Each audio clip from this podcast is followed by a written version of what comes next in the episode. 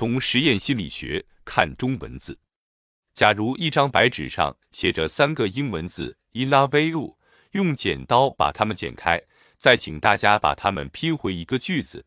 因为正确的排法只有一个，相信人人公认的句子还是原先那一个。但是如果这三个学分别是用中文写的，剪开之后要再拼回去的话，就分不清楚是谁爱谁了。倘若是横着拼的话，就算拼的满意，拼完后该从哪边念到哪边，又是个热门的问题。左右脑的语言能力不一样，中文和英文是有许多明显的不同处。横竖直念还只是形式上的差异，这种差异是会随人意而改变的。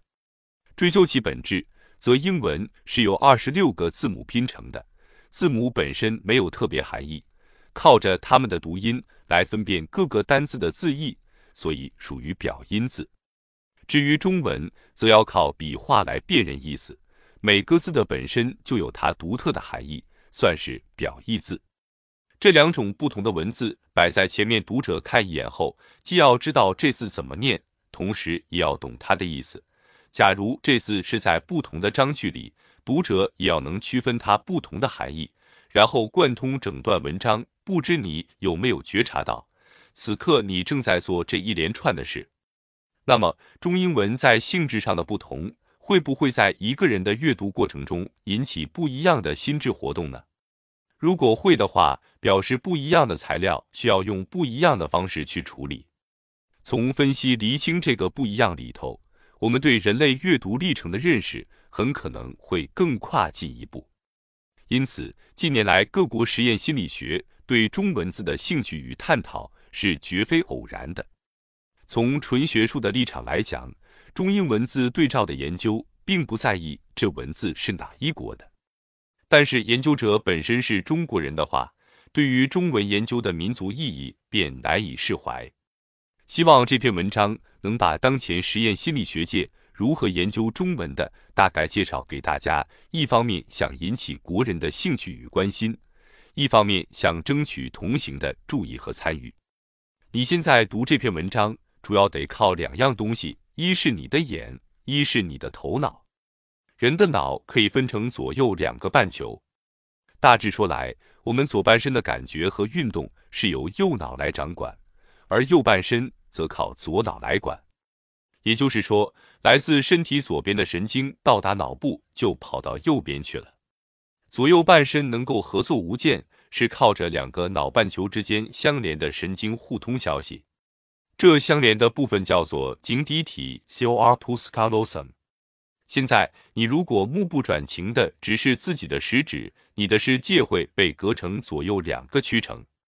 这个时候，凡在食指左侧左视界的物体会投射到你两只眼睛的右半个眼底，一起传到你的右脑去，然后经过颈底体再传到你的左脑。相对的，右世界的消息则经过两眼左半边眼底，先送到左脑去，经过颈脏体才会传到右脑。所以，各个世界传来的消息，到头来两个脑半球都会收到。有些人因为羊癫疯或脑部长瘤，颈脏体被医生施手术切断了，左右脑半球自此失去了联络。这一来，右世界的消息只有左脑知道，右脑不知道。而左世界传来的消息，也只有右脑才会晓得。好在我们平常看东西，两眼和头会转来转去，所以这些人即使左右脑分家，两个脑半球还是可以同时收到消息。表面上看来，他们和常人没有什么两样，可是，一且要求他们凝视一定点时，便发现英文字如果出现在他的左界，他就无法看懂，一定要出现在右界。传到左脑以后才看得懂。曾有一位病人的脏体被切断之后，研究者在他的右世界呈现一把剪刀，他能轻易地开口说这是一把剪刀。但是这把剪刀如果是出现在他的左世界，他能够伸出左手，仅凭触觉从一堆东西里挑出剪刀来，也能用左手比划剪东西的架势，表示他的右脑很清楚这是什么东西。却说不出“剪刀”这个名字。右脑虽然语言能力差，却很擅长各种图形辨认与空间关系的活动。所以，颈脏体被切断的人，即使平常惯用右手，他也能用左手画出一个漂亮的立方体，右手却笨得画不出来。从这些报告里，我们可以知道左右脑的语言能力不一样。英文的读和讲需要靠左脑传送消息。我们把这种左右脑在功能上不对称的现象叫做脑部偏向 （lateralization）。脑部偏向也可以在正常人的身上观察到。其中一种观察法是请一位受试者，也就是参与实验、接受观察的人，坐在速食器 （Takista Soup） 前。眼睛凝视着字幕正当中的一个定点，然后会有英文字时而出现在他的左世界，时而出现在他的右世界。每次字出现之后，他得说出那个字来。每个字出现的时间很短，通常在五分之一秒以内，因为人眼的凝视点从一处转移到另一处大约需要这么多时间。通常一个测验字出现前的一刹那或同时。会有一个阿拉伯数字出现在受试者所应注视的定点上。受试者如果能讲对那个数字，就表示他的眼睛在测验字出现的时候仍然是在定点上，没有转开，而且测验字确实只出现在实验者所选定的那一个世界里。如此可以增加受试者报告的可靠性。由于每个字出现的时间非常短，受试者的报告不可能全对。把许多受试者的记录搜集起来，分别计算左右世界答对的百分比，便可以就答对率做个比较。假如人脑的两个半球认字的能力没有差别，左右世界的字被认对的比率也就应该差不多。可是这类实验的结果却发现，英文学要是呈现在有世界的事，被认对的机会比较大。一股的谢群是右世界的字会先到达左脑。左世界的字是先送到右脑，右世界的比左世界的学容易认，是因为左脑认学能力比右强。如果左脑认起英文字比右脑聪明，并不表示认中文字就一定也比右脑行。在辨认英文字的时候，分析字的读音很重要。看到字形之后，先要辨认各个字母，把它一个音节一个音节的发音认清楚。拼起来才成为整个字的读音。根据这个读音，再到脑海里搜寻出它所配合的意义，这才认得了这个字。很可能因为这种把语音先分后合再查意义的过程需要在左脑里进行，才使得右世界有利英文的辨认。有些心理学家认为，字音与字义的配合在非拼音文字。如中文古埃及文里的重要性远不及在英文中来的大。他们认为，非拼音文字里一个字就代表了一个意思，看到字形就应该能直接找到字义。比方“川”这个字，看到三竖在一起，不必经过音的分析，便知道是“川”。照这个说法，读中文字就像辨认图形一样。既然辨认图形是右脑的专长，在读中文字时，是不是只需要右脑工作，而可以让左脑休息呢？换个问法便是，读中文字时会不会也有脑部偏向呢？如果有的话，到底是一如英文也偏向左脑，还是偏向右脑呢？假名偏向左脑，汉字偏向右脑。最早做这方面研究的是一些日本的实验心理学家。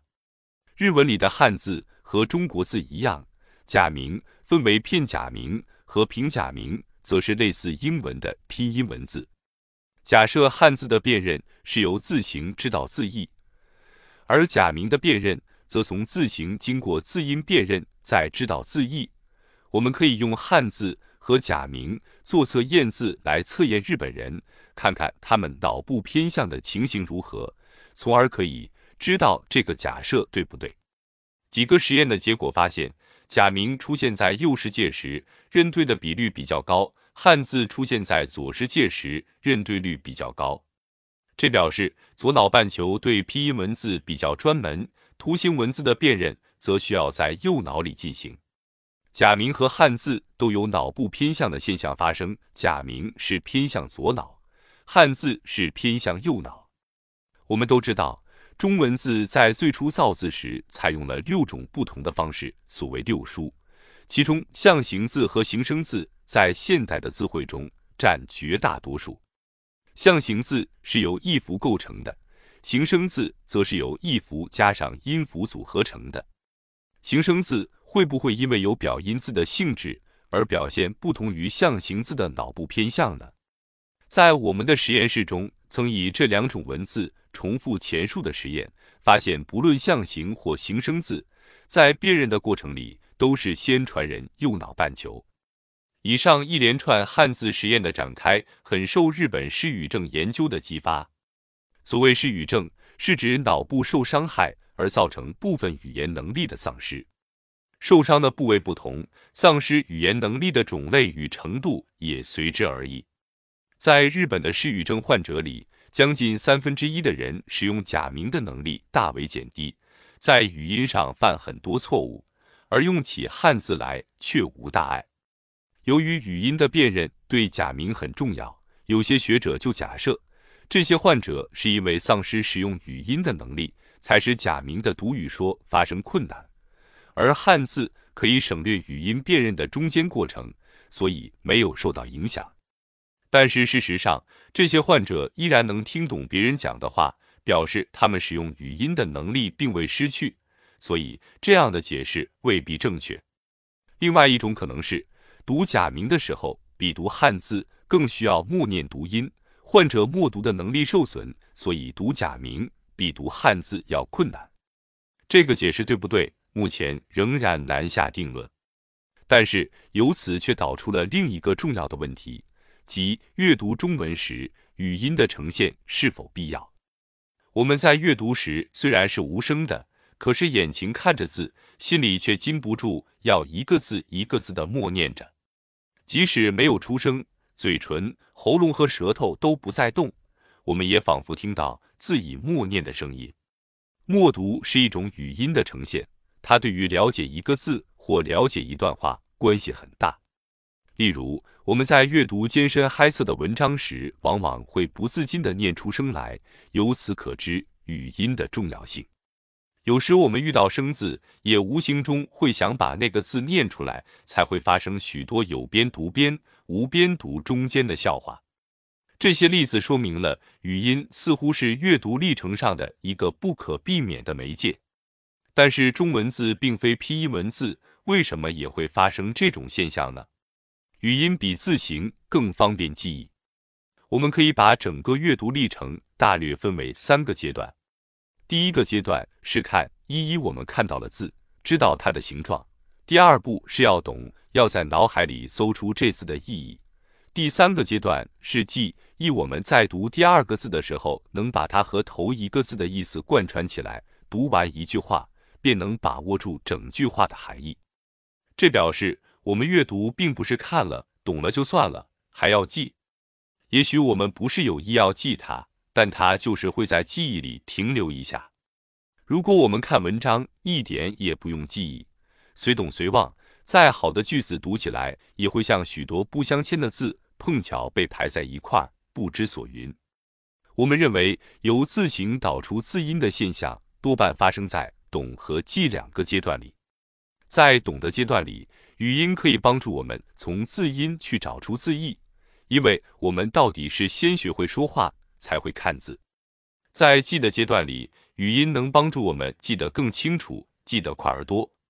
近代实验心理学在有关记忆的许多研究中发现，语音是一种最生动有效的记忆形式，它可以在记忆里停留很久，比字形更方便记忆。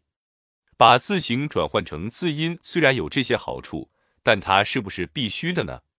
专家们认为，对于拼音文字的初学者而言，这个转换过程几乎是不可缺少的。英语国家的小孩在学认字之前，已经会讲话，看到一个字，得学着把英文字一个音节一个音节发出音来，然后听着自己的声音，把整个学的念法和它的意思连接起来。对有失读症的小孩而言，把看到的单字和听到的字音做音节的配对是一件苦差事。有些这样的小孩到了小学二年级还是没办法看字念音，当然也就不识学了。在试尽一切方法无效之后，一批心理学家想到，中文字是表意字，每个字是一个整体，读的人不需要把一个字细分成许多单音去看它，应该不会有音节分析的困难，便开始教这些小孩看着中文念英文，比如说看着狗读 dog。看着花念 flower，他们居然很快就学会读中国字了。研究者于是结论说，中文里每个字的本身不带发音的规则，读起来想必可以不需要转换成学音。这样的讲法可能太武断，因为在懂和记这两个阶段里的语音呈现具有不同的功能，不可以混为一谈。从脑部偏向的研究结果来看，中国字单独的辨认。是在右脑半球进行，也许看懂每个字是可以直接靠字形与字音的配合，但是为了能了解词句的意义，每个字还是要靠语音来帮助记。要是读中文不靠语音也能记忆，则字形转换成字音对我们的帮助不但不大，反而还要减慢我们的阅读速度。假如语音的呈现，对中文在短暂 （short-term memory） 里停留的长短是重要的，则不同的文字，如象形文字、拼音文字，在阅读历程上造成的差异，都应该是发生在看或懂以前的阶段。我们不必再到记以后的阶段里找原因。为了证实语音在记的阶段是重要的，我们做过两个实验，都是邀请加州大学的中国留学生担任受试者。每个受试者进到实验室之后，便戴着耳机坐在布幕前，看着幻灯机打出来的中文字。每一秒钟打出一字，连续打了四个字后，受试者的耳机里就传出一连串的中文字。每半秒钟一个字，连续传出十二个。受试者每听到一个字，就要立刻重复那个字，直到十二个字都复述完毕。我们把看到的四个字叫做目标字。听到的十二个字叫做干扰字。受试者复诵完十二个干扰字之后，立刻要在十五秒之内把目标字按照当初看到的先后次序填在四个格子里。这样的步骤要重复五十四次。因为目标字句干扰字分别是从三种类型里挑出来的，合在一起可以安排出九种组合，每一种组合各做六次，全部就有五十四次。做这样一个实验，每个受试者要花去四十分钟。目标字与干扰字同分为三种类型：甲同字音，如克、康、开、哭、口以同母音；如七、吉、毕、密、西丙同字音且同母音；如时、是、是、是、诗。如果目标字选自甲列。干扰字也选自甲列，两者的字不重复，就算是同类组合。如果目标字选自甲列，干扰字选自乙列，则算是异类组合。拿同类组合和异类组合的结果做比较，发现与扰字和目标字属同类，受试者能记对的目标字就大为减少。也就是说，干扰字和目标字语音相似时，干扰较大。而使目标字的记忆变得较困难。要是在记的阶段里不发生字形转换成字音的现象，或者语音本身并不重要，语音的相似程度便不应该对记忆造成影响。如今语音的相似对记忆造成了干扰，显然语音对中国字的记忆很重要。由于这个实验室以字作单位，不足以说明我们平常读句子的情形。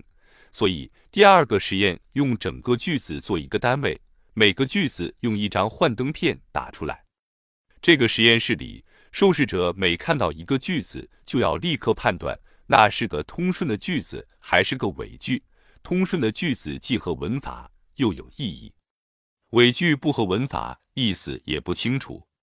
全部的句子可以分成两类：第一类句子里的用字语音很相近，即如。胡屠夫妇砍树木，它所对应的伪句是胡屠夫砍父树木。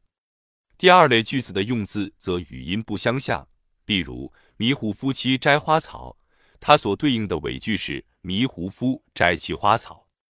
受试者在看到句子之后，要尽快按下一个钮。例如，那是个通顺句，就按左右边的钮；假如是尾句，就按另一边的钮。为了避免左右位置的偏好可能会影响实验结果，半数的受试者按左钮表示通顺句，半数受试者按右钮表示通顺句。钮被按下之后，仪器会自动记录受试者做判断所费的时间。如果我们平常读句子的时候确实需要语音的帮助，则钩子里用字的语音相近，会使判断句子的速度减慢，需要用的时间会加长。实验的结果发现，第一类句子所费的时间确实比第二类句子要长。语音不仅对单独中国字的记忆重要，对整句中文的记忆也很重要。研究阅读的专家们一直想要知道，不同的文字是否需要用不同的心智活动来阅读。